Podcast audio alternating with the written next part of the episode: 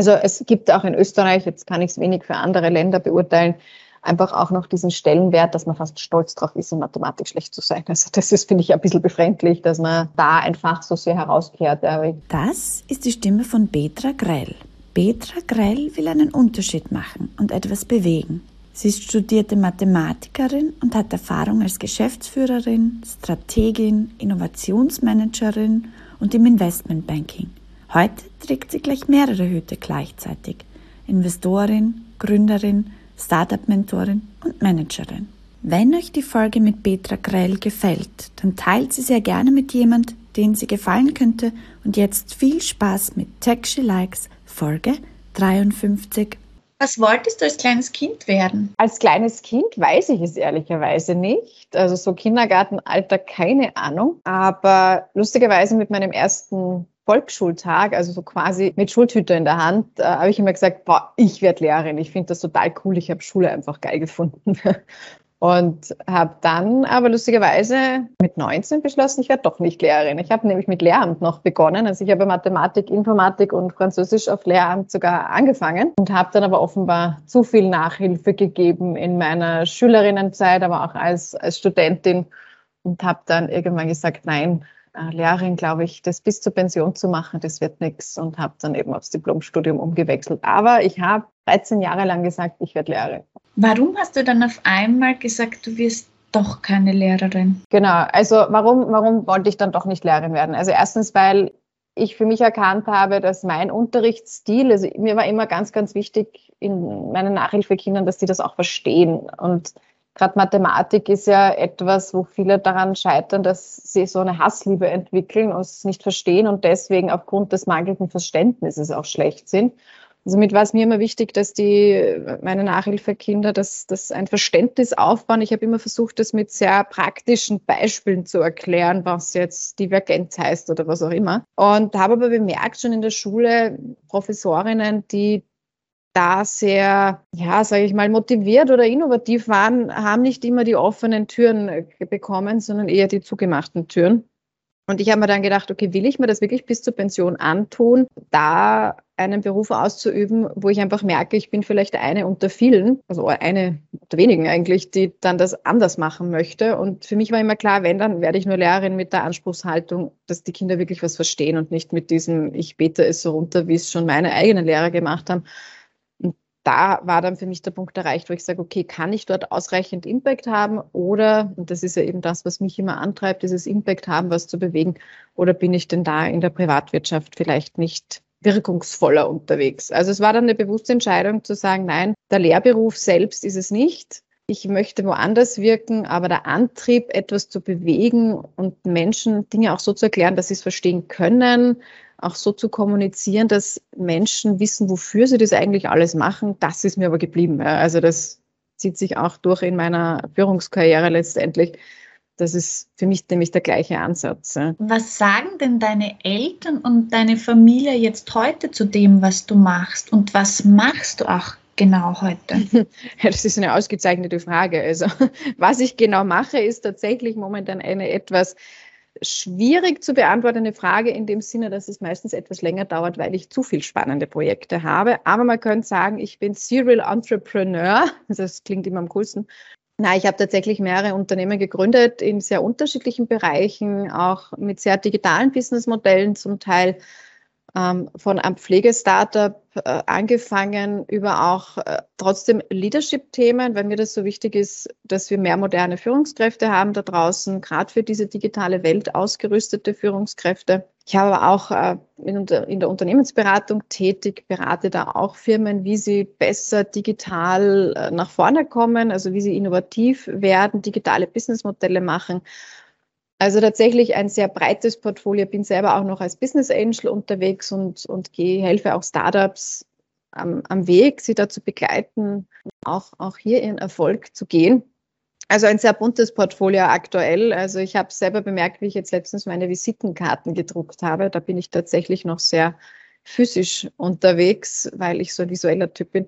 Aber ich dachte, okay, ich habe zu viele Hobbys, ich brauche, ich habe einfach drei Logos auf meinen Visitenkarten. Das, da merkt man dann, okay, warte mal, momentan ist es tatsächlich etwas mehr an Hobbys als Vielleicht früher, wo man nur eine Visitenkarte hatte in der Corporate-Welt. Ja, was sagen meine Eltern dazu? Also es ist gar nicht so leicht, ihnen diese Welt zu erklären. Sie haben sich ähm, und auch mein, meine Familie im Allgemeinen leichter getan, wie ich noch bei der Raiffeisen im Investmentbanking war, auch wenn sie damals wahrscheinlich auch nicht 100 Prozent verstanden haben, was Investmentbanking ist. Also ich wurde dann von meiner Omi immer liebevoll gefragt, was gibt's denn gerade für Zinsen am Sparbuch? Oder von anderen, ja, wie sind denn gerade die Kreditzinsen und solche Dinge, auch wenn ich das natürlich nie gemacht habe. Ähm, aber es ist tatsächlich nicht so einfach immer zu erklären, was man genau tut. Wie ich äh, letztes Jahr den Sprung in die Selbstständigkeit äh, gemacht habe, war dann schon so ein bisschen das Feedback, na, hast du jetzt schon was Neues gesucht? Hast du jetzt schon wieder einen Job? Und wie ich dann gesagt habe, nein, warum, warum soll ich? Äh, ich mache das jetzt in der Selbstständigkeit, war schon so ein bisschen, okay, interessant, aber sie wird schon machen. also Vertrauen ist da, Verständnis vielleicht nicht immer, also im Sinne von, was mache ich denn so genau? Was steht denn da als Jobtitel dann auf deiner Visitenkarte? Ich glaube, Unternehmensberatung im ersten Schritt, aber in Wirklichkeit steht, glaube ich, gar nicht wirklich ein Jobtitel. Also ich habe es mir offen gelassen. Weil ich bin von Geschäftsführerin, Gesellschafterin, Investorin, Business Angel, Unternehmensberaterin, Coach, äh, sehr vieles. Inwieweit hat das, was du heute machst, noch mit deinem Studium der Mathematik zu tun? Du inhaltlich äh, grundsätzlich mal gar nichts mehr. Also ich gebe auch zu, dass ich wahrscheinlich mein Studium jetzt, ja, natürlich würde ich es weiterhin schaffen, aber ich bin jetzt mittlerweile froh, wenn ich sage, ich, ich schaffe noch eine Matura ohne Vorbereitung mit sehr gut, weil man sich natürlich auch immer entwöhnt von den Dingen in gewisser Weise. Ja. Also an mein Studium selbst, was ich inhaltlich gelernt habe, kann ich mich sicherlich weniger erinnern. Ich kann aber auch nicht mehr so gut Französisch wie früher. Ich habe Französisch ja auch studiert und man verlernt die Dinge einfach äh, im, im Sinne von, sie rücken im Hirn etwas in den Hintergrund, andere Autobahnen werden halt stärker gefahren. Was es aber auf jeden Fall noch zu tun hat, sind eher die, das Mindset, das ich beim Mathematikstudium einfach mehr mitbekommen habe, diese hohe Frustrationstoleranz, dieses keinen Respekt davor zu haben, neue Dinge zu lernen, weil in der Mathematik ist es am Anfang sehr oft so, dass du keine Ahnung hast von dem, was du gerade machst, es überhaupt nicht verstehst das mal eine Zeit lang akzeptierst, dranbleibst, dich durchackerst und dann auf einmal fügen sich auf einmal die Punkte zusammen und es fügt sich zum großen Ganzen, auf einmal verstehst du es. Ja. Also das ist das, was mir immer extrem aufgefallen ist, dass meine Stärke auch diese Ausdauer ist, bis ich es dann verstanden habe und dann auf einmal kann ich aber spielen damit, ja. eben diese Punkte verbinden. Deswegen habe ich auch immer viele Bälle in der Luft, weil ich eben gut darin bin, diese vielen Bälle in der Luft zu halten. Und das, der zweite große Aspekt ist natürlich diese analytische Herangehensweise. Also ich bin ein sehr strukturierter Mensch, auch wenn ich jetzt nicht unbedingt immer es liebe, mir tausend To-Do-Listen zu machen, aber ich gehe, wenn ich woran was rangehe, sehr strukturiert heran ähm, und brauche auch eine gewisse Zahlen, Daten, Faktenbasis, um Dinge auch jemandem zu glauben. Also Storytelling ist das eine, ja, es ist wichtig, aber ich glaube halt dann schon auch noch an die Beweiskraft von gewissen Elementen und, und Businessmodellen etc., wo ich sage, ja, Team und Storytelling ist das eine, aber ich brauche auch irgendwo das Wissen, dass da ein Markt ist, dass da eben Analytik irgendwo dahinter steckt, dass man das nicht nur Stochern im Nebel ist, sondern dass man da tatsächlich analytisch und strukturiert an Dinge herangeht. Also das sind für mich so die Punkte, die definitiv aus dem, aus dem Studium geblieben sind, wenn es auch nicht die fachliche Komponente ist. Also ich könnte wahrscheinlich auch noch programmieren, aber ich gebe es zu, ich, ich will nicht, weil das ist mir viel zu sehr im Detail. Ich bin die, die gern die Bälle in der Luft hält und die Punkte verbindet und auch die Übersetzerin dann gern zur IT ist, selber programmieren, ja, wenn es sein muss, mache ich es, aber es ist dann nicht meine große Leidenschaft. Wie ist es dir gegangen mit Programmieren? Wie, wie war das für dich, Programmieren zu lernen? Findest du, dass das ähm, heute auch Platz finden sollte in der Schule, dass jeder einmal programmiert haben sollte? Ich finde schon. Also mir, mir persönlich ist es gut gegangen. Es gibt ja auch den blöden Spruch oder Witz, wo man sagt, es ist leichter, einem Mathematiker äh, Informatik beizubringen, als am Informatiker denken. Der ist natürlich gemein und Informatiker-Bashing möchte ich nicht, weil du hast ja, kommst ja aus Ecke. Aber als Mathematikerin bist du ja diese, diese Sprache ja gewohnt und Informatik ist ja auch nichts anderes als eine Sprache. Ja? Und für mich persönlich anstrengend ist immer nicht die, die mathematische Sprache dahinter, sondern die Programmiersprache selbst. Ja? Python ist halt ein bisschen anders zu programmieren, als es Java ist oder C-Sharp sonstiges. Und da einfach immer dieses Reinfuchsen wieder, wie funktioniert denn die Codierung einfach? Das finde ich persönlich einfach anstrengend. Ich weiß ja, was ich programmieren will und ich könnte es dir wahrscheinlich am Papier auch runterschreiben und bräuchte dann halt jemanden, der dann sagt, ja passt und jetzt übersetze ich dir das jetzt von meinem Informatik Deutsch in das Informatik Englisch, Französisch, Chinesisch, was auch immer, damit es dann in der, genau der Programmiersprache auch funktioniert. Also deswegen merke ich einfach, dass es mir jetzt viel schwerer fällt als damals, weil ja das Java, das ich damals gelernt habe, äh, es in der Form ja nicht mehr gibt. Und man muss auch dazu sagen, wie ich noch studiert habe, gab es noch nicht mal ein Smartphone. Also das ganze App Programmieren etc. ging ja völlig an mir vorüber.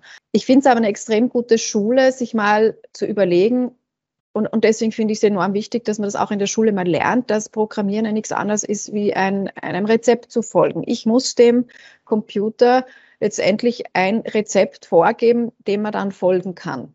Und das macht der KI, auch wenn sie noch so intelligent ist und selbstlernend ist, ja trotzdem. Die hat ja trotzdem einprogrammierte Rezepte im Hintergrund. Ja. Und Programmieren ist, finde ich, etwas, wo du eine, eine Genauigkeit brauchst, dir das mal wirklich zu überlegen. Bei allen anderen Fächern kannst du dich oftmals so ein bisschen durchschummeln und dich rausreden. Ein Code sagt dir ganz klar, geht, geht nicht. Schafft es das Programm, das zu tun, was du tun möchtest oder nicht? Und dafür braucht es einfach ein gewisses Sitzfleisch und eine gewisse Fähigkeit. Und ich finde, ich sollte man mit kleinen Programmen einfach auch in der Schule mal kennenlernen und sagen, hey, so nach dem Motto Shit in, Shit out, wenn ich da ein Blödsinn programmiere, kommt auch hinter Blödsinn raus, weil die Maschine tut genau das, was ich hier sage. Ja. Und ich glaube, diese Erkenntnis sollte jeder mal haben, weil dann, dann ist vielleicht auch so dieses, oh mein Gott, der Algorithmus von Facebook hat mir jetzt das gezeigt, das muss ja richtig sein, das ist ja meine Welt, dann ist das vielleicht auch ein bisschen entzauberter. Also es wird schon, glaube ich, auch zu einem gewissen Verständnis beitragen, wie denn, ich sage es jetzt ganz blöd, das Internet funktioniert, ja, wenn ich da einfach gewisse es am eigenen Leib erspüre, dass der Computer oder wer auch immer nicht das tut, was ich möchte, wenn ich es falsch ansage. Ich kann mich erinnern an meine Schulzeit und da haben die Lehrer immer gesagt, entweder ist man in Mathematik mhm. gut mhm. oder man ist in Sprachen gut. Aber beides geht selten oder ist fast unmöglich. Warst ja. du dann in der Schule auch in Sprachen gut? Ja, schon. Also einzig Englisch habe ich am Anfang nicht leiden können, aber das ist weniger an der Sprache selbst gelegen als an, am, am System dort. Aber ich habe in der Schule gehabt Französisch, Spanisch, habe danach auch noch ein bisschen Russisch gelernt. Also ich glaube schon, dass ich ein gewisses Sprachentalent habe. Ähm, und eben deswegen Mathematik ist für mich auch, auch eine Sprache letztendlich und Informatik ja genauso. Ich bin das wandelnde Gegenbeispiel. Als Mathematikerin hat man ja auch immer gern, entweder man kann es beweisen oder mal dagegen Beispiel. also ich, ich denke mal, das ist eine Typfrage und auch eine Interessensfrage. Also ich behaupte, ich kann beides ganz gut. Mal, bin ich jetzt Shakespeare? Nein, wahrscheinlich nicht. Bin aber auch nicht, äh, keine Ahnung, wer folgt mir ein? Einstein ist Physiker, aber ja. Aber ich glaube, ich kann beides ganz, ganz gut. Bin wahrscheinlich keinem ein Genie, aber das muss man auch nicht sein. Wo kommt denn dein Ehrgeiz her? Das ist eine ausgezeichnete Frage. Das müssen wir jetzt meine Eltern fragen. Also mein Elternhaus hat das sicherlich gut, gut gepflegt. Also meine, meine Eltern haben da schon großen Wert darauf gelegt, dass auch die schulischen Leistungen irgendwo passen. Also da war sicherlich auch genug Anreiz da zu sagen, hey, geht das nicht besser? Ich hatte das Glück, ein sehr gutes Kurzzeitgedächtnis zu haben. Das habe ich immer noch. Das heißt, ich konnte halt sehr schnell sehr gut sein, ähm, weil in der Schule hat oftmals auch die Fünf-Minuten-Pause ausgereicht. Und dadurch habe ich aber gewusst, ich kann gut sein. Also ich habe ja auch immer ähm, sehr, sehr gute Noten gehabt außer in Turnen, Klammer auf, Klammer zu. Das war dann weniger meine Leidenschaft. Äh, und ja, an der Uni, ich habe am Anfang gedacht, na, das lasse ich jetzt mal ein bisschen gechillter angehen. Also man muss ja nicht immer 1,0 haben, aber irgendwie, ich wollte die Dinge immer verstehen und mir war das immer eine Beleidigung für das Fach, für den Professor oder die Professorin, und auch ein bisschen ein Verrat an mir selber, wenn ich, wenn ich zu einer Prüfung gehe und es nicht verstanden habe. Ja, auch wenn das wahrscheinlich auch ausgereicht hätte, aber und mit dem Zeitpunkt, wo ich es aber verstanden habe, alles, ja, und das so weit durchgefuchst habe, dass ich mir gedacht habe, ja, cool, jetzt kann ich das auch wem erklären. Und das ist für mich das Verständnis von ähm, Verstehen. Ich kann es jemand anderem erklären. Dann habe ich es wirklich verstanden. Aber wenn ich das kann, bin ich in dem ja schon wieder fließend. Und dann war es eigentlich nie ein Challenge, da jetzt irgendwie auch gute Noten zu schaffen. Und das hat wahrscheinlich irgendwie so die Basis gelegt, warum ich ein, ein, doch einen gewissen Ehrgeiz habe, auch wenn mein Ehrgeiz viel stärker von dem, ich will was Bewegen befeuert ist. Also man sagt mir immer, du hast ja Energie für drei und redest für vier und weiß ich nicht was. Und der Punkt ist einfach, ich habe, glaube ich, immer die, die, ich bin ein viel zu neugieriger Mensch und will einfach viel zu viel gleichzeitig bewegen. Und deswegen setzt sich das um in ganz viele verschiedene Projekte? Ist das immer Ehrgeiz im Sinne des, ich will was für mich erreichen oder ich will es mir beweisen? Wahrscheinlich nicht. Das ist eher so dieses, ich will tatsächlich so diesen Unterschied machen. Ich will sehen, dass das, was ich tue, irgendwo einen Unterschied macht. Und das befeuert immer meinen Ehrgeiz und meine Motivation und meinen Antrieb. Ist die Neugierde auch schuld dafür, sage ich jetzt mal, dass dir ein Job nicht reicht? Definitiv. ja, ich, also mir wird dann relativ schnell langweilig. Also wenn ich, wenn ich nur ein Projekt hätte, wäre mir wahrscheinlich Fahrt im Schädel irgendwie. Und dann suche ich mir automatisch was. Also es gibt, glaube ich, nicht den Punkt, wo ich sage, ich mache mal echt nichts, nichts.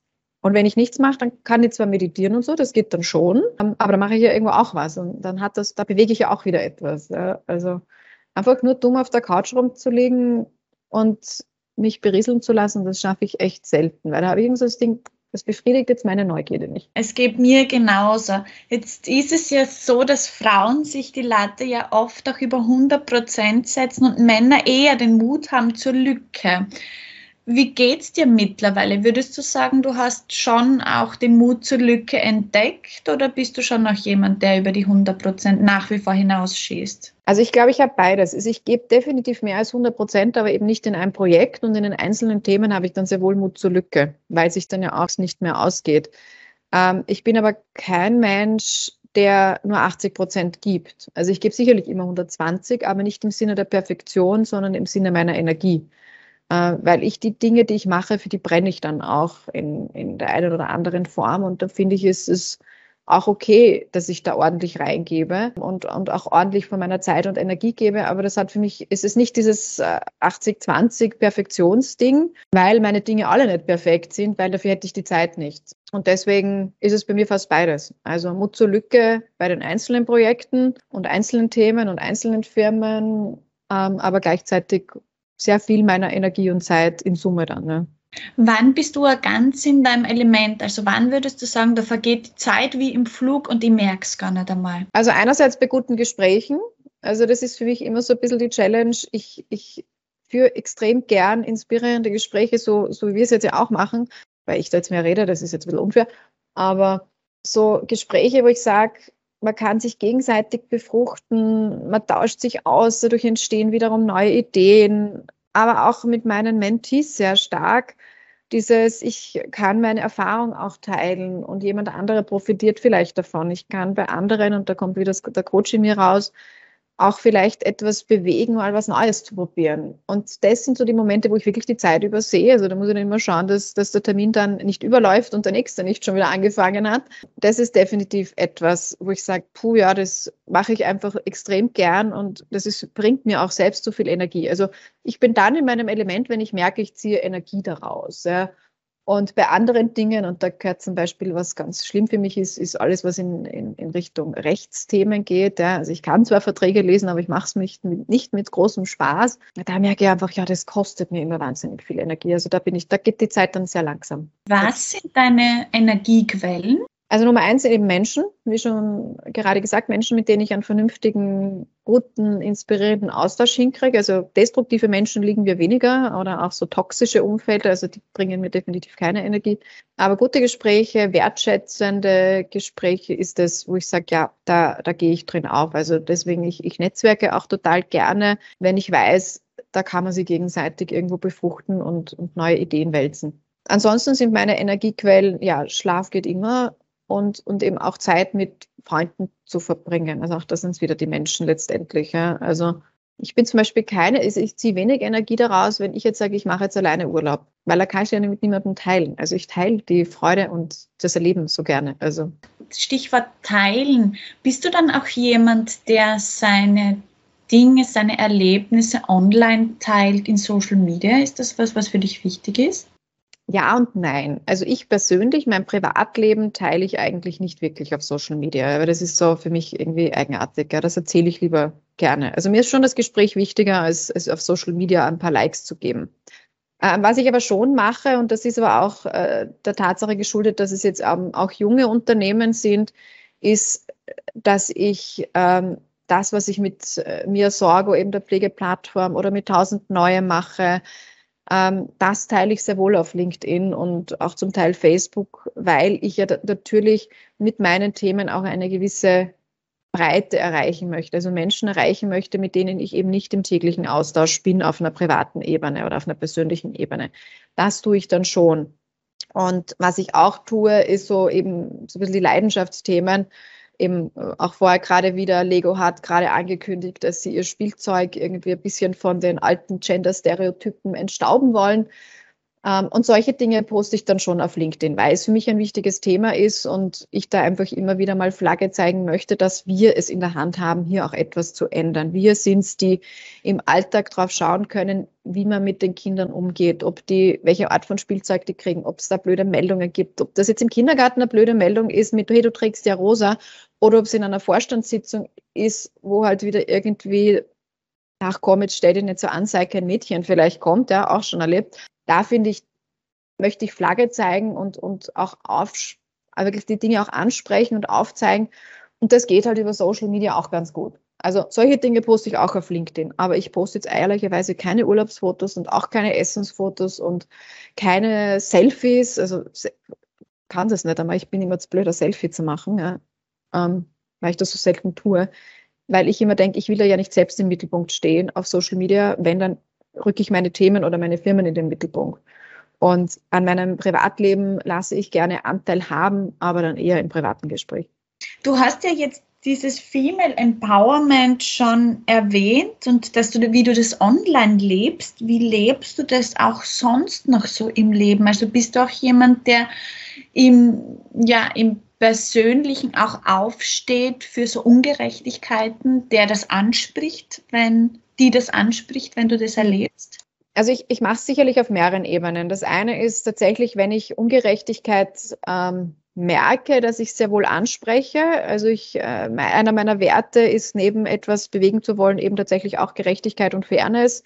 Und wenn ich das merke, dass irgendwo, und das hat jetzt aber nicht nur mit, mit dem Frauenthema zu tun oder generell mit Diversity, dann spreche ich das sehr wohl an, vielleicht nicht immer allzu diplomatisch, das äh, ist dann oftmals eine andere Geschichte, aber auch gerade zum Beispiel in, in den Corporates, wo ich war, war dann oft meistens schon ich, die dann halt mal zum Vorstand gegangen ist und gesagt hat, naja, wollen wir, wollen wir da nicht ähm, ein bisschen mehr für die Diversität machen. Ja? Ähm, und so wie es momentan ist, ist es vielleicht noch nicht sehr hilfreich. Ja?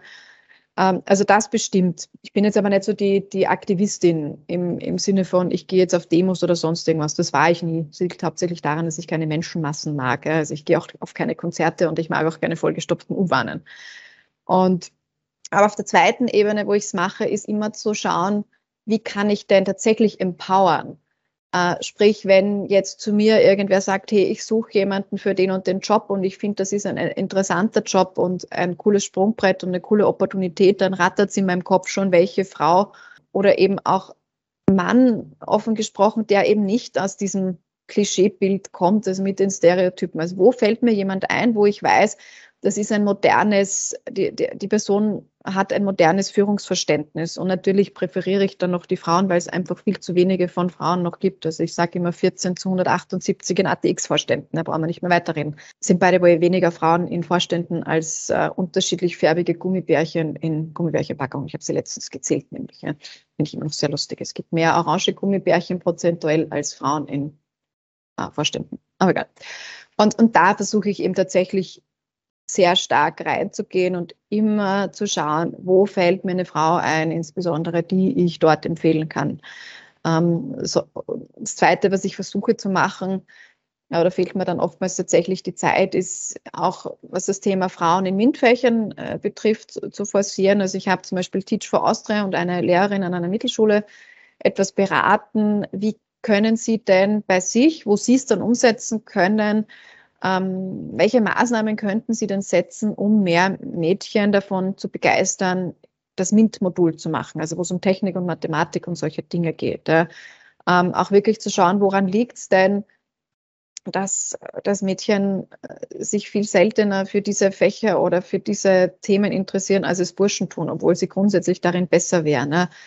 Also da versuche ich etwas beratend tätig zu sein, damit die, die dann wirklich vor Ort sind, das auch entsprechend gut umsetzen können. Ich bin ja momentan nicht in einer Schule oder ähnliches, somit würde ich es sozusagen, versuche ich es als Multiplikatoren Thema eher zu sehen und auch hier wiederum meine Netzwerke einzusetzen. Wie kann man wiederum die motivierten Lehrpersonen ähm, empowern, dass sie dort wiederum etwas für, für die weiblichen, also für die Schülerinnen entsprechend tun können, um da Begeisterung auszulösen. Kannst du da ein konkretes Beispiel bringen von dem, was du da so ratest? Also das konkrete Beispiel, ähm, was ich gerade angesprochen habe, war eine Mittelschule in Aspern. Ähm, die haben eben ein Modul in der, also in der vierten Klasse, neue Mittelschule, also mit 14, kurz davor, wählen die Schülerinnen und Schüler aus, welches Schwerpunktmodul sie wählen. Und eins davon ist eben ähm, auch das Thema Technik, ja, Mathematik, Technik. Die anderen sind halt in Richtung Tourismus, Soziales, frag mich nicht, weiß nicht mehr auswendig.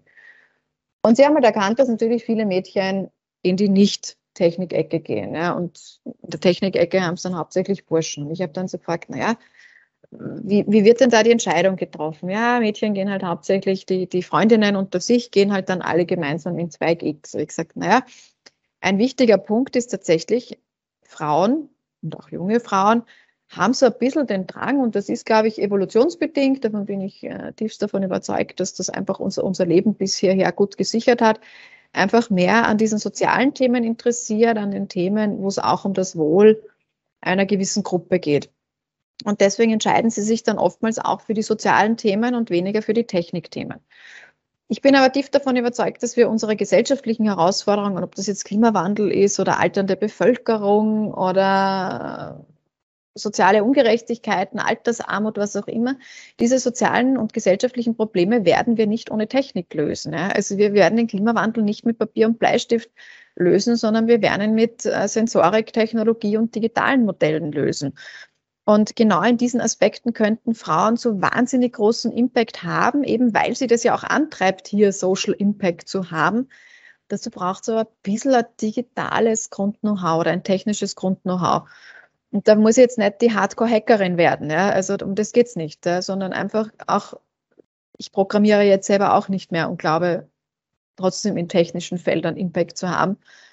Und da einfach die Begeisterung, also das zu verknüpfen, diese Begeisterung für soziale Themen mit Technik, das möglichst früh aufzuzeigen und auch schon in den Schulen Projekte zu machen, wo ich sage, ich kann sozialen Impact haben, gleichzeitig aber dieses Technikthema zu haben und da kommen eben auch die ersten Coding-Ansätze mit rein, wo ich sage, ja, dann lasst man die halt so kleine äh, Social Topics programmieren. Ja, ob das der Chatbot ist, der äh, mit Pflegebedürftigen spricht oder was auch immer.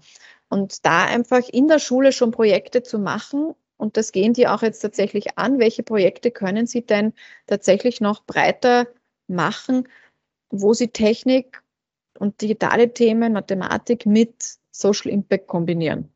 Ja, also noch kein, kein konkretes Projekt jetzt umgesetzt, aber es finden jetzt tatsächlich die Überlegungen statt, wie können wir das denn mit den naturwissenschaftlichen Fächern gemeinsam noch viel stärker machen, diese Kombination aus Social Impact und Tech letztendlich oder generell MINT in irgendeiner Form. Weil ich glaube, wenn wir das kombinieren, dann äh, kriegen wir viel mehr Frauen in, in diese Fächer rein, weil sie dann merken, ey, ich kann damit ja tatsächlich, also es ist mein Hebel für den Impact. Ja. Weil ich kann jetzt mal ganz gemein sagen, nur mit Kommunikationswissenschaften, Kommunikation ist wichtig, aber nur mit Kommunikation werden wir das Problem nicht lösen. Und das sind so Themen, wo wir uns dann sehr intensiv ausgetauscht haben. Und jetzt geht es halt darum, wirklich mit dem umstehenden Lehrer und Lehrerinnen ähm, da auch entsprechend jetzt die Projekte zu identifizieren. Ihr habt das Projekt gestartet, dass ihr einen Kurs angeboten habt, der unabhängig von jedem Technik, losgelöst von jedem Technikbegriff war, wo der Titel war Fair and Fast Fashion in der virtuellen Realität und wo ich in der Beschreibung versucht habe, das Informatik nicht anzusprechen. Ich habe ein digitales Werkzeug, habe ich nicht geschrieben Programmieren mit Scratch, sondern ich habe geschrieben, wir verwenden dann das digitale Werkzeug Scratch, um den Weg Weg ähm, einer Jeans abzubilden. Wir verwenden dann ein virtuelles Realitätstool, wobei ich auch nicht geschrieben habe, da wäre nur wieder digitales Werkzeug verwendet und versucht, diese ganzen technischen Begriffe da komplett äh, ähm, außen vor zu lassen, aber nach wie vor das als Inhalt zu haben. Also wir programmieren sowohl in Scratch, wir machen sowohl eine virtuelle Welt in Co-Spaces, wir machen ein interaktives Poster und verwenden da Microbits dazu und das Ganze aufgehängt, ähm, den Aufhänger auf dieses Thema Fashion, Mode. Und ich war unglaublich begeistert, es haben sich nur Mädchen dafür angemeldet. Mhm es ist Kommunikation, aber eben nicht nur Kommunikation. Man muss es dann ja tun ja auch. Ne?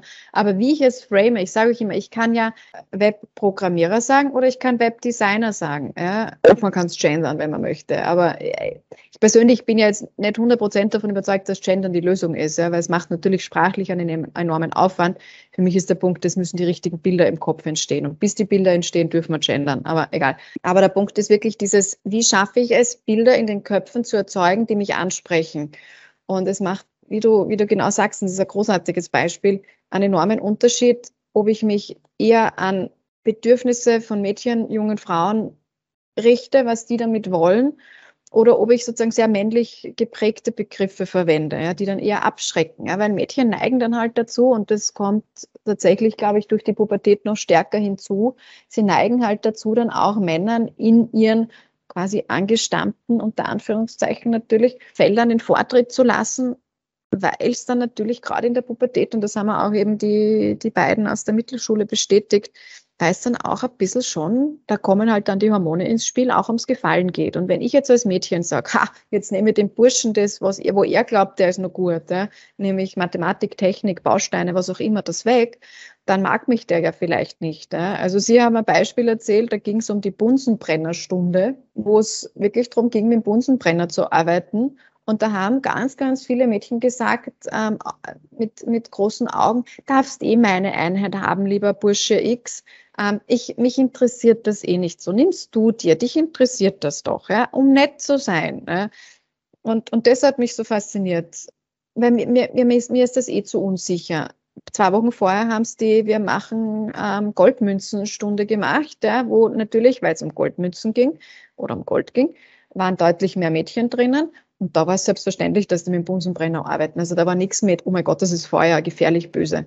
Ja, es ging dort wirklich um, du darfst meinen Platz haben, weil ich möchte nett sein zu dir. Und das finde ich auch mega spannend, dass da ja oftmals, dass da ganz andere Aspekte reinspielen, als man vielleicht ursprünglich glaubt. Und, und umso cooler ist, dass du das dann auch schon so ganz, ganz bewusst machst. Und das ist bei Stellenausschreibungen in Unternehmen genau das gleiche Thema. Ich kann sie so formulieren, dass Frauen es spannend finden. Und ich kann es so formulieren, dass sich eigentlich nur Männer angesprochen fühlen. Und da auch ja. wiederum nur ein gewisser Typ Männer. Mhm. Männer, die starke weibliche Qualitäten haben, weil ich finde eben diesen Frau-Mann-Trennung immer so mühsam, weil es gibt einfach gewisse Charaktereigenschaften, die man halt stärker Frauen zuordnen und stärker Männer zuordnen. Es gibt aber auch genug Männer, die weibliche, unter Anführungszeichen, Charaktereigenschaften haben und umgekehrt. Ja? Und auch die fühlen sich unterschiedlich angesprochen. Ja, weil du das Stichwort Stellenausschreibung jetzt erwähnt hast. Ich habe da kürzlich eine Frau auch im Podcast gehabt, die dann gesagt hat, ja, ich schaue ja dann eh immer, was die anderen so schreiben und dann schreibe ich ja, das ist genauso, was die anderen so verlangen. Und dann habe ich mhm. mir gedacht, na super spannend. Eigentlich schreiben wir da alle einfach voneinander mhm. anscheinend ab, ohne drüber nachzudenken, ist das jetzt für die unterschiedlichen Zielgruppen geeignet. Ja, wieder bei der Kunden- oder Menschenorientierung werden, ne? das vielen auch noch fehlt. Komplett. Also und mein zukünftiger Mitarbeiter und Mitarbeiterin sind ja auch letztendlich meine Kunden und Kundinnen in irgendeiner Form. Ja. Also ich finde, da, da sollte man auch gar nicht so einen Unterschied machen. Für mich geht es wirklich immer um diese, bin ich am Weg, Bedürfnisse von Menschen irgendwie zu erfüllen.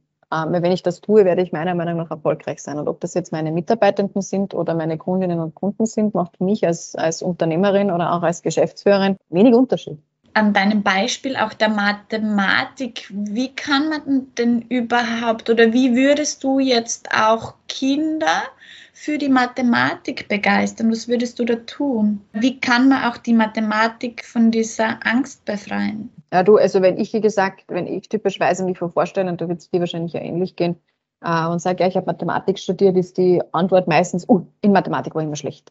Also es gibt auch in Österreich, jetzt kann ich es wenig für andere Länder beurteilen, einfach auch noch diesen Stellenwert, dass man fast stolz drauf ist, in Mathematik schlecht zu sein. Also das ist, finde ich, ein bisschen befremdlich, dass man da einfach so sehr herauskehrt. Aber ich würde auch sagen, boah, bin stolz drauf, dass in Turnen nicht so gut war. Ja. Würde ich aber, also ich würde generell nicht unbedingt stolz drauf sein, dass ich in einem Fach wahnsinnig schlecht bin. Aber bei Mathematik ist das Usus, das gehört dazu, das ist fast O-Ton, dass man sagt, in Mathematik war man jetzt nicht so gut. Ansetzen musst du meiner Meinung nach sehr früh, das beginnt schon bevor das Wort Mathematik überhaupt ähm, fällt letztendlich. Das beginnt schon im Kindergarten. Ja. Ich glaube, dass es einfach also ich glaube, es ist gar nicht immer der Punkt, warum äh, gerade Mädchen Mathematik vielleicht nicht unbedingt ähm, aussuchen, weil sie glauben, sie sind schlecht darin. Sie glauben halt, dass sie in anderen Fächern noch besser sind und das wird ihnen dann halt auch im, im Schulsystem dann auch so gezeigt. Ja. Und da kommt wiederum das Mann-Frau-Thema dazu, dass Burschen halt glauben, sie sind besser in Mathematik, sind sie aber eigentlich eh nicht. Trotzdem halten sie sich dafür super. Ähm, wenn ich im Kindergarten früh genug anfange, einfach Mädchen und Burschen alles möglich zu machen, dann wecke ich natürlich auch Neugierde, die, die länger anhält. Und ich habe das Problem mit diesen ganzen Stereotypen nicht mehr. Weil der Punkt ist, dass Kinder schon im Kindergartenalter und früher ja gewisse Berufsbilder vorgelebt kriegen. Ja? Und äh, ich komme wieder auf mein Lego-Beispiel zurück. Wenn du dir Lego Friends anschaust, dann hast du dort lauter Mädchenberufe. Ein Friseursalon, die Tierärztin, ja, also das ist eh schon noch der most sophisticated Beruf letztendlich.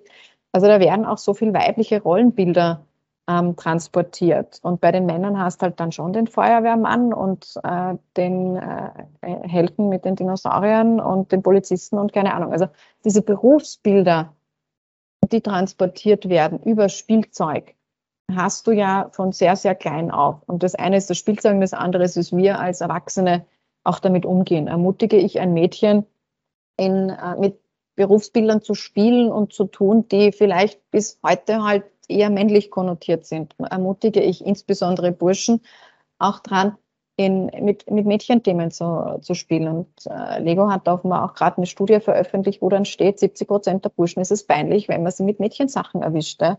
Und den Eltern ist es noch viel mehr peinlich. Ja? Also ich habe letztens die Geschichte erzählt bekommen, ähm, wo, der, wo der Sohn äh, gemeint hat, er möchte sich jetzt auch die Fingernägel lackieren und ein befreundeter männlicher Gast sagt dann so, aha, bist jetzt eine Paulina etwa? Und der Vater schaut ihn an und sagt ihm, geht's dir eigentlich? Also warum sagst du das zu meinem Sohn? Warum soll sich der nicht auch die Fingernägel lackieren dürfen? Warum sagst du ihm jetzt, dass er eine Paulina ist? Damit wirfst du ihn ja irgendwie aus der Spur. Damit stereotypisierst du schon wieder sein Verhalten in, ah, das ist jetzt aber nicht männlich. Ja? Und ich finde es cool, dass der Vater das gesagt hat, weil oftmals sind es ja auch die Väter, die da irgendwie äh, ein bisschen allergisch reagieren, wenn die Söhne auf einmal vielleicht einen Staubsauger oder so geschenkt bekommen oder eine Puppe oder was auch immer. Und ich finde einfach, dass Mädchen dürfen beim Spielzeug schon deutlich mehr als Burschen. Und, und ich finde, da, da beginnt es aber schon, dass Männer halt dann irgendwie, uh, das Mädchenzeug dürfen wir nicht, also konzentrieren wir uns auf das Männerzeug. Und das ist halt dann Technik, Mathematik etc. Somit stürzen sich die Männer, weil sie gelernt haben, nur das ist cool und akzeptiert, stürzen sich drauf.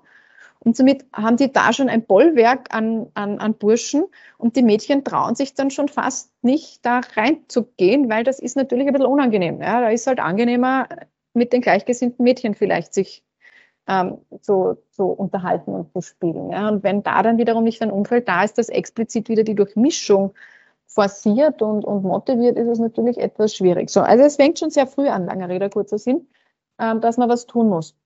Und eben, ich finde, Mathematik ist auch deswegen ein Angstfach, weil es eben, das war ja meine Ursprungsintention, Mathematiklehrerin zu werden, weil es oftmals halt auch falsch erklärt wird. Ja. Also äh, viele äh, Lehrpersonen haben keine Ambition und wird ihnen auch vom System ausgetrieben, weil ich sage immer, wenn man äh, auf Lehrer und Lehrerinnen so hintritt, wie wir es in Österreich tun, jeder weiß es besser, äh, sie werden schlecht bezahlt und so weiter, brauchen wir nicht wundern, dass die Motivation vielleicht auch nicht immer die größte ist. Und somit wird einfach nach, nach System das vorgepredigt. Es wird eine Kurvendiskussion beigebracht oder gelehrt, ohne irgendwie zu versuchen, oftmals Verständnis damit zu heben. Was tue ich denn damit? Was ist denn das? Wofür brauche ich denn das?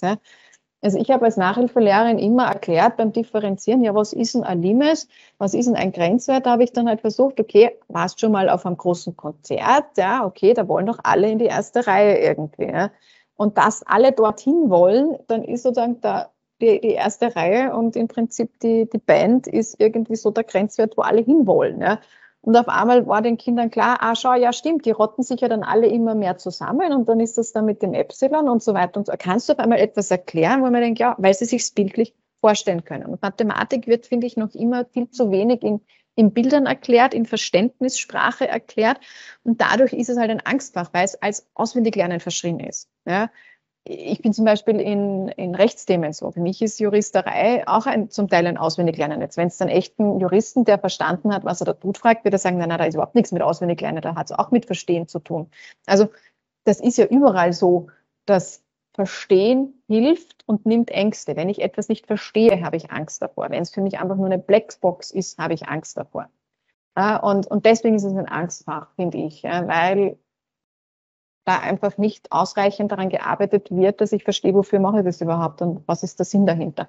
Wenn ich das mal hätte, und in FITA wird auch angesetzt, Mathematik muss ein verständliches Fach werden und sollte auch so unterrichtet werden, ähm, dann gibt es hoffentlich auch weniger Leute, die sagen, puh, Mathematik, da war immer schlecht, na, Prozentrechnung und Bruchrechnen kann ich nicht, weil man denkt, Alter, das ist Volksschule, ähm, dass dadurch dann auch Zugänge möglich werden. Aber es geht immer ums Verständnis und um, um, um die Zugänge zu schaffen und auch ums Motivieren reinzugehen, auch wenn es vielleicht mal ein bisschen unangenehm ist. Und ob das dann eben ähm, geschlechterstereotypische Berufsfelder sind oder ob es Mathematik an sich ist, reinzugehen, ist dann, finde ich, immer ein ähnlicher Ansatz. Aber es braucht Ausdauer dafür und das passiert auch nicht von heute auf morgen. Und ich kann nicht sagen, ah, mit 16 mache ich da jetzt etwas und das verändert die Welt. Und weil ich mit 16 fünf Minuten lang etwas gemacht habe, werden jetzt 20 Prozent mehr Leute oder mehr Mädchen insbesondere Informatik studieren. Ich möchte jetzt nochmal das Beispiel aufgreifen, das du gesagt hast mit den Fingernägeln. Hat, ähm, mhm. Kürzlich hat meine Freundin erzählt, Sie hat ihrem Sohn einen rosaroten Becher, Wasserbecher hingestellt und er hat dann auf einmal zu ihr gesagt, na, ich trinke nicht mehr aus einem rosaroten Wasserbecher. Und sie hat ihn gefragt, warum trinkst du nicht mehr aus einem rosaroten Wasserbecher? Na, weil der Opa gesagt hat, rosa ist nur was für Mädchen. Ja. Selbiges ist mir mit meinem Sohn passiert kürzlich, wo eine Freundin da war, die halt drei Jahre älter war wie er und er, er hat alle Spielsachen. Er hat Puppen genauso wie Autos. Also ich schaue da eigentlich recht drauf, dass das ausgeglichen ist.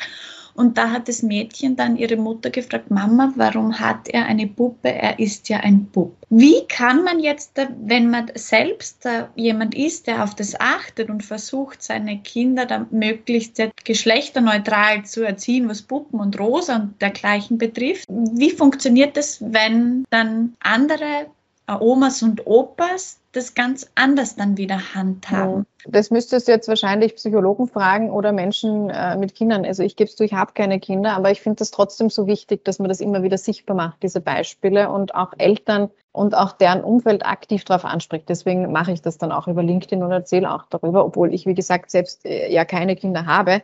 Aber ich kriege es natürlich in meinem Umfeld mit. Und ich finde, eben wie es dieser Vater gemacht hat, auch zu sagen, hey du, warum machst du das jetzt? Ich möchte das nicht. Dieses Bewusstsein machen und auch die Themen mal anzusprechen. Also ich glaube, wenn mir das persönlich passieren würde, würde ich schon zu meinen Eltern äh, oder eben Großeltern des Kindes dann hingehen und sagen, hey du, ich möchte das nicht. Ich möchte, dass dieses Kind ganz bewusst so aufwächst. Ja? Also bitte ich möchte nicht wieder in alte Rollenbilder reinverfallen und, und das so, ich möchte nicht, dass das mit, dass mein Kind das so gesagt bekommt. Ja? Und bitte halte da zurück oder schenke ihm nichts mehr oder was auch immer. Also ich würde das schon klar staten, weil unter uns gesprochen, die Großeltern machen das ja nicht aus Bösartigkeit. Ja? Die wollen ja nicht ähm, da irgendwie, ja, jetzt müssen wir unsere alten Rollenmodelle hochhalten, deswegen sagen wir das jetzt so.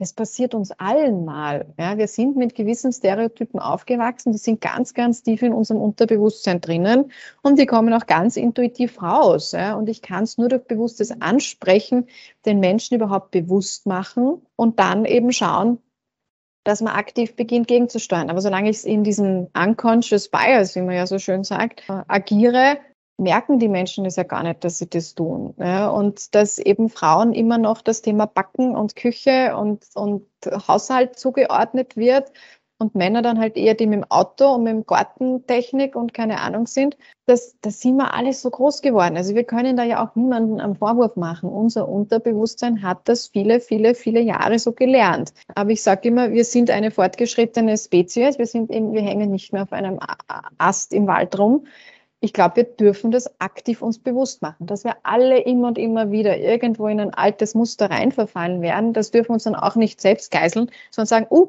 da war ich jetzt mal wieder im alten Muster, jetzt steuere ich wieder aktiv gegen. Aber erst durch das Bewusstmachen der Muster überhaupt, ja, und das mache ich im Mentaltraining genauso, egal welches Muster das ist.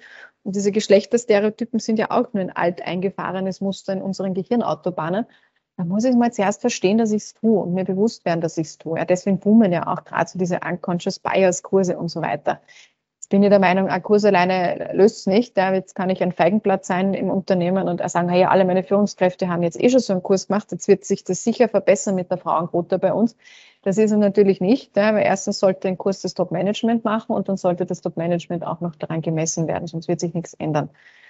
Und, aber eben, das ist Messen ist eben auch dieses Sichtbarmachen. Schau, wenn ich Lego und Co. nicht daran messe, ob sie äh, Stereotype befeuern oder ob sie versuchen, neue Rollenbilder zu machen, dann wird sie nichts ändern. Dann werden sie weiterhin das tun, was sich am besten verkauft. Das kann man einer Firma ja auch nicht vorwerfen. Deswegen sind wir ja eben alle gefragt, bewusst hinzuschauen, kaufe ich jetzt Lego Friends oder kaufe ich Lego Technik für ein Mädchen? Kaufe ich für einen Burschen ganz explizit ein Puppen oder einen Staubsauger, damit er auch lernt, wie der Haushalt funktioniert, oder tue ich das nicht? Also ich entscheide das ja. Also ich bin zu Ostern aus allen Wolken gefallen, wie ich mitgekriegt habe, weil ich kaufe es nicht so oft, dass es Mädchen Überraschungseier gibt. Und mir dachte, echt ist, es gibt Mädchen Überraschungseier. Nur ganz ehrlich, wer kann es Kinder verübeln? Es verkauft sich. Punkt. Aber es ist unsere Verantwortung zu sagen, kaufe ich es oder kaufe ich es nicht? Weil wenn ich es nicht mehr kaufe, verkauft es sich auch nicht, dann gibt es es vielleicht irgendwann auch nicht. Also wir als Konsumenten und Konsumentinnen sind gefragt, aktiv tätig zu werden. Ist der Kapitalismus dafür verantwortlich? Ich habe ein Buch gelesen von einer US-Ethnologin. Ähm, das hat den Titel Warum Frauen im Sozialismus besseren Sex haben. Und um Sex geht es aber in dem Buch nur am Rande, sondern es geht darum, dass im Sozialismus der Gender Pay Gap schon in den 1960er Jahren ähm, ein Diskussionsthema war und ähm, in der DDR zum Beispiel war das überhaupt kein Thema, dass die Frauen naturwissenschaftliche Ausbildungen oder Mathematikausbildungen machen. Das gleiche in der Sowjetunion, wo es selbstverständlich war, dass die Frauen Mathematik und Naturwissenschaften studieren, äh, wo sie er schreibt, unter anderem aus dem Grund, weil die USA ähm, Angst hatte, den Wettlauf ins All gegen die Sowjetunion zu verlieren. Aufgrund dieser nationalen Sicherheit ähm, hat man auch den Frauen da diese Möglichkeiten gegeben, während im Kapitalismus dagegen erwartet werden, dass Frauen für ihre Arbeit im Haushalt, in der Erziehung und in der Pflege von Angehörigen nicht entlohnt werden und äh, im Sozialismus aber schon früh Krippen und Kindergärten eingerichtet wurden, damit die Mütter nach der Geburt ihrer Kinder wieder arbeiten gehen konnten, äh, weil sie gebraucht wurden. In Österreich hat man zum Beispiel den Arbeitermangel äh, dagegen versucht, mit Gastarbeitern zu beheben. Also würdest du sagen, der Kapitalismus ist das Problem? Also ich würde es jetzt nicht als Problem bezeichnen, aber ich bin da alles außer eine Expertin. Also ich bin da viel zu wenig belesen oder dahinter, dass ich das jetzt gut, mit gutem Gewissen beantworten könnte. Mein Bauchgefühl dazu sagt mir, im Sozialismus war es einfach so, dass es allen, alle waren gefühlt gleich wenig wert. Es war, es ist allen gleich schlecht gegangen unterm Strich. Und deswegen mussten Frauen auch arbeiten, weil einer alleine hätte es halt nicht geschafft. Ähm, also in dem Sinne ist es zu sagen, da wäre der Sozialismus irgendwie besser oder so. Deswegen glaube ich, wäre der völlig falsche, falsche Schluss. Ähm, der Punkt ist, es war einfach notwendig. Der Kapitalismus, glaube ich, ist es nicht. Wir sind halt einfach in, in Strukturen groß geworden und da, das setzt schon in der Monarchie an. Also das waren halt immer äh, patriarchalisch getriebene Gesellschaftsmodelle, die wir hatten. Und da reden wir noch gar nicht von einem Kapitalismus. Ja. Es war halt extrem selten, dass, dass die, die herrschaftlichen Verhältnisse da, und ich meine, Maria Therese hat es auch gegeben, ja, also so ist es auch nicht. Ne? Äh, da, da, es war halt immer so, dass in, gerade in Westeuropa, dass ein, ein männliches, stärkeres Geschlecht irgendwie rausgekommen ist. Weil einfach auch, finde ich, aufgrund der Tatsache, dass Männer einfach körperlich stärker sind, da natürlich auch, gerade wenn es noch ums Kriege führen etc., im Vorteil sind. Ja. Ähm, das können wir uns auch als Frauen, sollten wir uns das auch nicht schön reden. Männer sind halt uns körperlich, was Kraft etc. betrifft, im Durchschnitt überlegen. Ja. Und ich glaube, da hat sich das einfach irgendwie so ein bisschen gesellschaftlich eingebürgert, dass die Männer seinen Krieg zogen, dann ist den Frauen halt die Kehrarbeit geblieben. Irgendwo, ohne es jetzt wissenschaftlich belegt zu haben. Ja, aber das wäre so mein Bauchgefühl dazu. Also es gibt ja auch die, die Geschichte, dass es ja damals in der Steinzeit deutlich mehr Frauen als Wildjägerinnen gab, als man vielleicht glauben würde. Also prozentuell war das deutlich mehr, als wir heute Frauen in Vorstandsmandaten haben. Und ich glaube jetzt mal, dass ein Vorstandsmandat tatsächlich genderneutral geführt werden kann. Also da geht es jetzt nicht mehr um die Körperkraft oder um die Geschwindigkeit oder was auch immer, wie beim Jagen vielleicht. Ja. Und trotzdem sind wir hier schlechter aufgestellt, was ein Machtproblem ist und weniger ein körperliches Problem ist. Ja. Aber wir haben seit viele, viele äh, ja, Millionen eigentlich gelernt, dass Dominanzsysteme tonangebend sind. Ja. Schon, man sagt ja immer sogar schon Hummer, sagt der Jordan Peterson, das stimmt, weiß ich nicht äh, sagt schon, Hummer haben schon ein Dominanzsystem, ja, wo sich im Prinzip letztendlich das Stärkere durchsetzt. Ja. Und dieses Dominanzsystem durchbrichst du dann, wenn es eben nicht mehr auf die körperliche Kraft ankommt. Und viele, viele Jahre ist es eben, oder ja, Tausende ist es eben auf die Körperkraft auch angekommen. Und die Stärke hat doch das Überleben gesichert. Ja, weil es ist ein Unterschied, ob du mit 50 Kilo gegenüber einem Säbelzahntiger stehst oder mit 100 Kilo. Ja macht halt schon einen Unterschied, wenn die Waffe nämlich die gleiche ist. Ja. Und ich glaube, da ist vieles sehr, sehr evolutionstechnisch gewachsen und dadurch natürlich auch normal geblieben. Aber ich sage jetzt mal, Frauen in der Steinzeit waren genauso damit beschäftigt, haben das Kind einfach mitgenommen und, und haben ihren Beitrag zur Nahrungssuche und Nahrungseroberung geleistet, weil es auch nicht anders ging. Ja, wir hätten nicht überlebt, wenn, wenn die Frau immer noch in der Höhle in Teilzeit geblieben wäre äh, wäre sie das wahrscheinlich mit dem Überleben auch nicht ausgegangen. Ja? Und, und warum dann tatsächlich Frauenarbeit immer die ist, die nichts wert ist, ja, weil Kindererziehung einfach immer selbstverständlich war, ja. Und rein evolutionsbedingt, hormonbedingt ist natürlich so, dass die Frau am Anfang enger dranhängt. Ja? Und wenn, da kann man natürlich sagen, es ist vielleicht ein kapitalistisches Thema, dass ich sage, ja, äh, klar, ich könnte ja einfach fördern, dass Männer nicht die Alleinverdiener sind und Frauen tatsächlich hier in die Erwerbstätigkeit müssen. Also man kann das ja aktiv steuern, aber vieles ist sicherlich historisch auch einfach gewachsen. Aber es liegt ja an uns, es jetzt aktiv wieder zu durchbrechen und anders möglich zu machen. Welche Tipps würdest du jetzt Frauen geben, die in der Technologiebranche Fuß fassen wollen? Und welche Tipps würdest du auch Frauen mit auf den Weg geben, die vielleicht ein Startup gründen möchten oder sich selbstständig machen möchten? Also definitiv den Tipp, einfach Dinge, sich die Neugier, die, die man als Kind ja hat, meistens äh, zu erhalten, Dinge auch mal auszuprobieren, da auch keine Scheu davor zu haben, mal sich ein bisschen die Nase anzuhauen oder äh, auch mal zu scheitern irgendwo. Ja. Und gerade wenn ich als Frau in die Technik gehe, ist es halt heute noch so, dass man da jetzt noch nicht so viele weitere Frauen findet. Also hier braucht es auch einen gewissen Mut, das auszuhalten, hier vielleicht am Anfang mal ein bisschen alleine zu sein. Und ob das jetzt Frauen in der Technik sind oder Frauen in Vorstandsebenen, man ist halt am Anfang immer die Erste. Und da diesen Mut zu haben, zu sagen, ich bin hier jetzt Pionierin, ähm, ich bin jetzt nicht nur die Brave, die das macht, was alle anderen Freundinnen machen, sondern ich bin hier Pionierin und ich erobere mir hier jetzt ein bisschen die Welt. Ähm, diesen Mut zu haben und diesen Schritt zu gehen, das ist das, was ich mitgeben möchte, weil als Pionierin erlebst du halt auch viel mehr und viel spannendere Dinge und lernst viel äh, mehr spannende Leute kennen und kannst auch viel mehr bewegen als diejenige, die halt das macht, was andere schon immer gemacht haben. Ja? Also diesen Pioniergeist irgendwo über die, über die Bequem eigene Bequemlichkeit irgendwo zu stellen ist das, was mich immer antreibt, wo ich auch sage, ja, probier was aus. Ja? Und ob das jetzt meine Coaches, äh, Coaches sind, wo ich sage, probiert halt mal eine neue Taktik im Berufsumfeld aus, ob es damit mehr erreicht oder ob es dann eine Startup-Gründung ist oder ob es der Mut ist, in ein, ein Fach zu gehen, wo ich sage, da ist es noch nicht einfach natürlich, dass man hingeht, weil einfach der aktuelle Prozentanteil von Frauen dort noch so gering ist.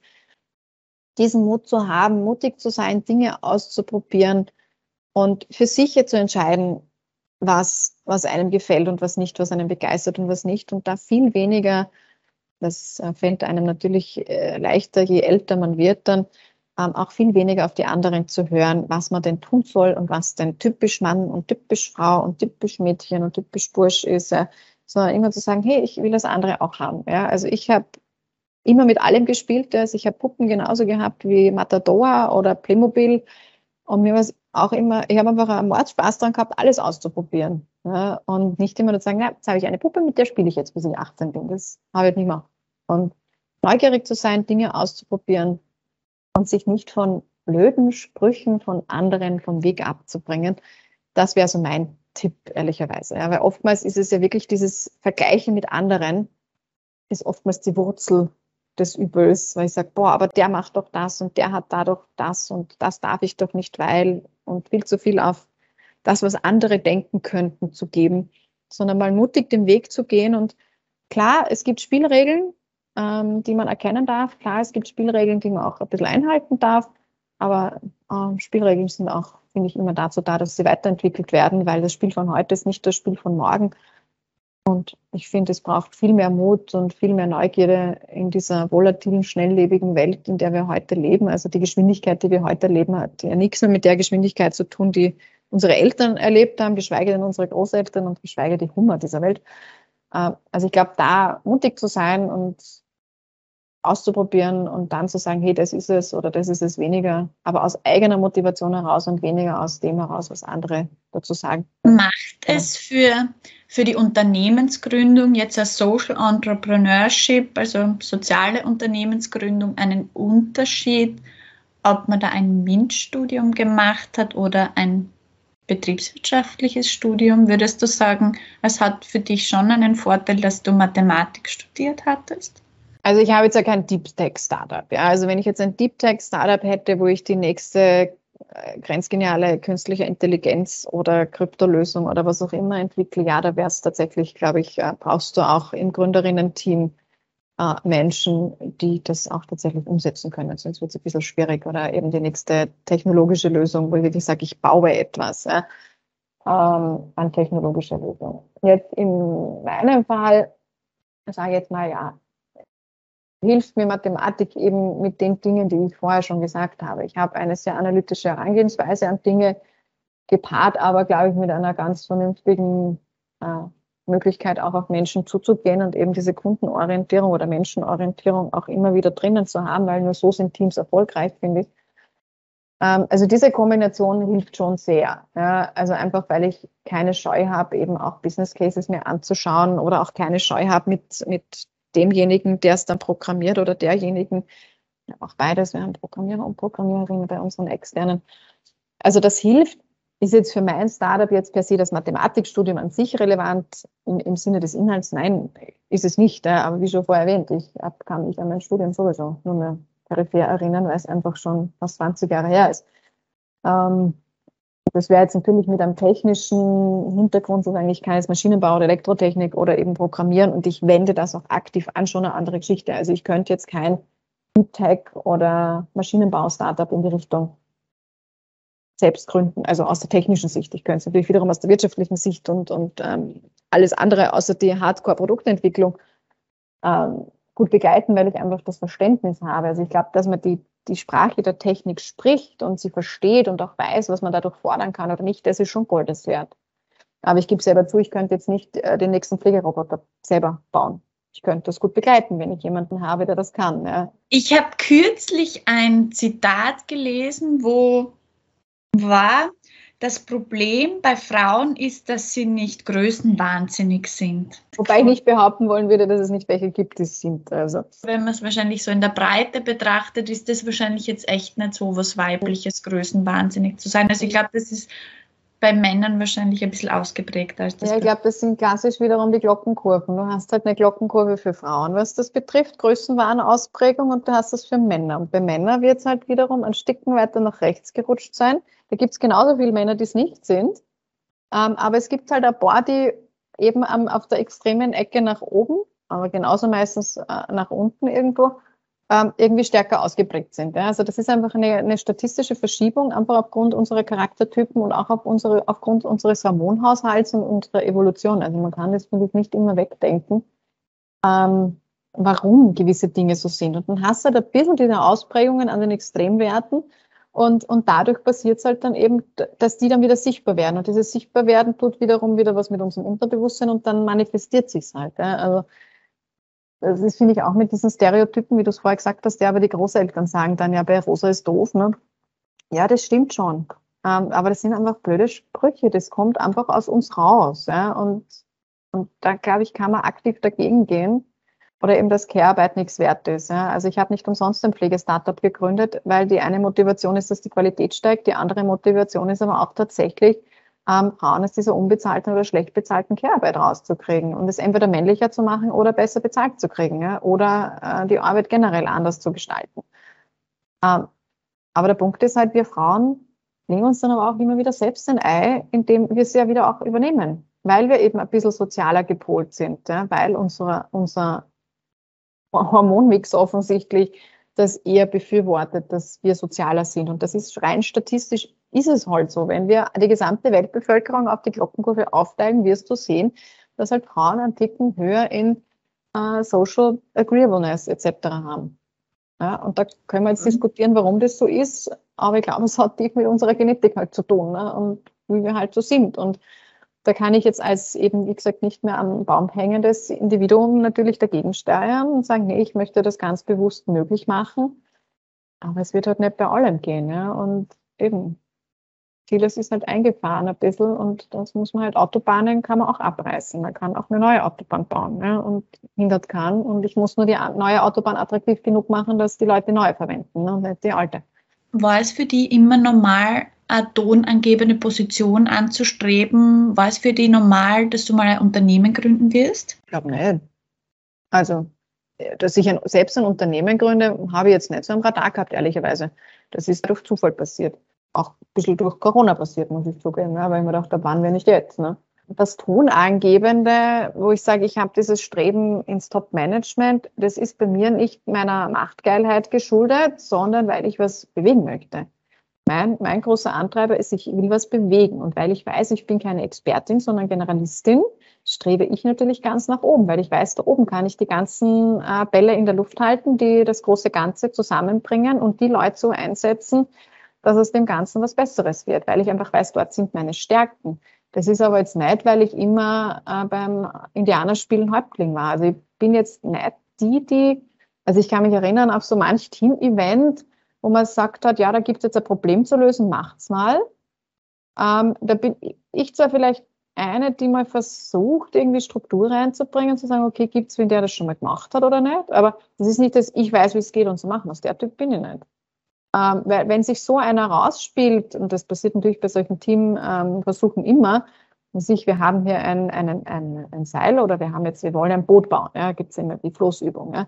Und wenn es dann irgendeinen Typen da drinnen gibt, man, männlich oder weiblich, ist mir egal, aber statistisch gesehen halt männlich, der sagt, ich weiß, wie es geht und so machen wir das jetzt. Nein, er sagt nicht mal, ich weiß, wie es geht. So machen wir es, sagt die Person dann meistens und dann wird so gemacht, weil die Person das sagt, dann bin ich diejenige, die dann beginnt, so mir das mal anzuschauen und zu sagen, okay, kann die das überhaupt? Hat die Person die Fähigkeit? Und wenn nein, beginne ich das zu hinterfragen. Aber ich bin nicht die, die sagt, hey, geht schon, wir machen das so.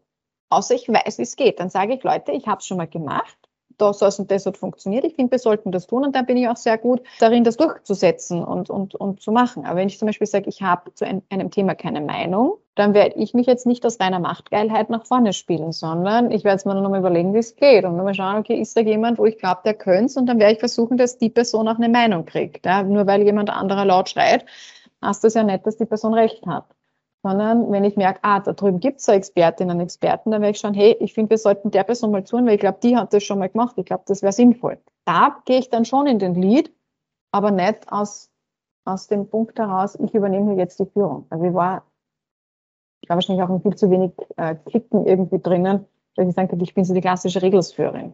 Aber ich habe keine Scheu davor, den Hund aufzumachen. Das ist irgendwie der, der Punkt, glaube ich. Was war eigentlich der Grund dafür, warum ein Social Startup und kein gewöhnliches Startup? Ich habe nicht gesagt, ich gründe jetzt ein Startup, egal welches, sondern die Idee ist entstanden, weil meine Schwiegereltern seit zehn Jahren ähm, schon 24-Stunden-Betreuung haben und das mehr, mehr, schlecht als recht funktioniert. Und gerade in der Pandemie hat sich das dann nochmal stärker abgezeichnet, wie es ist, wenn man eine Agentur hat, die eher mehr die Euros in den Augen hat als dein Wohl. Und dann habe ich gesagt, okay, jammern können wir jetzt, wir können jetzt ewig jammern oder wir tun was. Ne? Also es ist wirklich wieder aus diesem, ich will etwas bewegen und ich will es verändern, entstanden. Und dass das durch Zufall das Problem jetzt in der Pflege lag und damit Social Impact ist, war von mir keine bewusste Entscheidung. Denn ich weiß, ich sehe eher ein Problem, ich entwickle jetzt eine Lösung. Und ich meine, alle meine Innovationsthemen in meiner Corporate-Karriere waren nicht alle Social Impact, im Gegenteil. Da waren genau sozusagen, wir machen jetzt E-Commerce oder wir bauen jetzt die Kundenorientierung aus, wir bauen mehr Selbststationen hin, Wurst, Abholstationen hin und, und. Wir brauchen technologische Lösungen, wir brauchen Prozessoptimierung. Also ich bin jetzt nicht per se, dass ich, es muss ein Social Impact Startup sein, es war einfach Problem erkannt und da muss man was tun. Aber ich finde es halt umgekehrt enorm wichtig, wenn ich schon merke, dass es äh, ähm, gewissen Menschen extrem wichtig Social Impact zu machen, dass es an die erste Stelle stellen. Also bei mir ist ein Unterschied machen, bewegen an der ersten Stelle. Es gibt Menschen, die sagen, mir ist es wichtig, hier im Sozialbereich was zu tun. Ja, dann stelle ich das halt nach vorne und füttere es dann eben mit diesem Technik- und Digitalisierungswissen, damit die dort, wofür sie am meisten brennen, am meisten was tun können damit sie sich, damit sie ihre Bedürfnisse erfüllen einfach und sagen, ich will Social Impact haben. Glaubst du, dieses Stichwort bewegen und das äh, vor den MINT-Studien, ja. vor den MINT-Jobs zu stellen, das finde ich, glaube ich, sehr wichtig, das ja. aufzuzeigen. Richtig, weil MINT löst unsere gesellschaftlichen Probleme. Aber ich finde deinen Zugang eben, es auch sprachlich anzupassen und zu sagen, weg von diesen äh, konnotierten Begriffen, einmal aber andere zu verwenden, obwohl es unterm Strich das Gleiche sagt oder das Gleiche tut, aber es mal anders zu formulieren, finde ich einen extrem wichtigen Zugang. Gell? Einfach einmal zu schauen und da sind wir auch wieder im klassischen Testing. Probieren wir mal Formulierung A und schauen, wenn es anspricht. Formulierung, wollen wir Formulierung B schauen wir, wenn es anspricht. Ne? Ich habe kein Beispiel dafür, wenn ich es anders formuliert hätte, wie es gewesen wäre. Es wäre natürlich ein super Test gewesen, beide Kursangebote zu machen. Einmal in einem recht Informatik-Slang und einmal in ja. dem, wie ich es dann gemacht habe. Und da wäre es schon sehr spannend zu gewesen, diesen Vergleich zu machen. Okay, macht es jetzt wirklich einen Unterschied? Ist ja. es wirklich aufgrund der Formulierung, dass sie die Mails anmelden? Ja. Magneten. Ich muss die richtige Seiten hinhalten. Und wenn ich immer permanent die falsche Seite jemanden hinhalte, brauche ich nicht wundern beim Magneten, dass er abgeschreckt wird ne, oder abgestoßen wird. Ich kann ja meine Magneten mal umdrehen und es versuchen, finde ich. Das kann man, glaube ich, auch nur versuchen, wenn man auch mehr Frauen im MINT-Bereich hat, die versuchen, genau. dann diesen Magneten umzudrehen, weil die Männer werden es schlecht umdrehen, den Magneten für uns, und die Männer werden es schlecht anders formulieren, weil die spricht das eh an. Das ist der Punkt. Ne? Und ich brauche ganz bewusst ein Durchbrechen dieses Systems, dass ich sage, wir halten jetzt mal beide Magneten hin. Ne?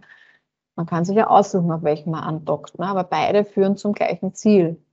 Ja, blöd ist ja immer nur dann, wenn ich den einen den einen Magneten hinhalte und der führt zum Ziel A und der andere führt zum Ziel B. Dann ist es unfair. Da sind wir wieder beim Eingehen auf die Bedürfnisse, auf die Orientierung. Das sagt, ja, ich, ich richte mich nach dem, was die Leute ansprechen. Machst du beim Kunden auch. Ja, äh, Marketing, Werbung ist ja auch nicht für alle gleich gebaut. Ja, und ein Unternehmen muss sich ja auch überlegen, bei der Kundenansprache im Marketing, wen, welche Zielgruppe spreche ich denn an? Wenn die ganz bewusst sagen, na, mich interessiert die Hälfte der Bevölkerung nicht und die will ich nicht mal verkaufen, das ist eh schön, ne? Also machen. Das will ich eine bewusste Entscheidung sein. Blöd ist immer dann, wenn es eine unterbewusste Entscheidung ist und dabei versehentlich dann die Hälfte der Menschen am Weg bleibt, so wie immer bei den Menstruationsprodukten bei zwei Minuten, zwei Millionen, keine Ahnung, wo man das sagt, das ist aber ein Nischenprodukt. Ja, super, bravo Mann, ja. High five. Für dich ist es ein Nischenprodukt. Für 50 Prozent der Bevölkerung ist es kein Nischenprodukt. Ich finde, diese Bälle gilt es halt in der Luft zu, zu halten. Aber ich denke immer, also da finde ich, kommt dann mein Lieblingshashtag ins Spiel Stronger Together. Ich kann ja geile Themen haben. Ich brauche mir nur Mitstreiterinnen und Mitstreiter suchen, die mit mir rennen. Dann lass jetzt auch nicht auf so viel Schultern.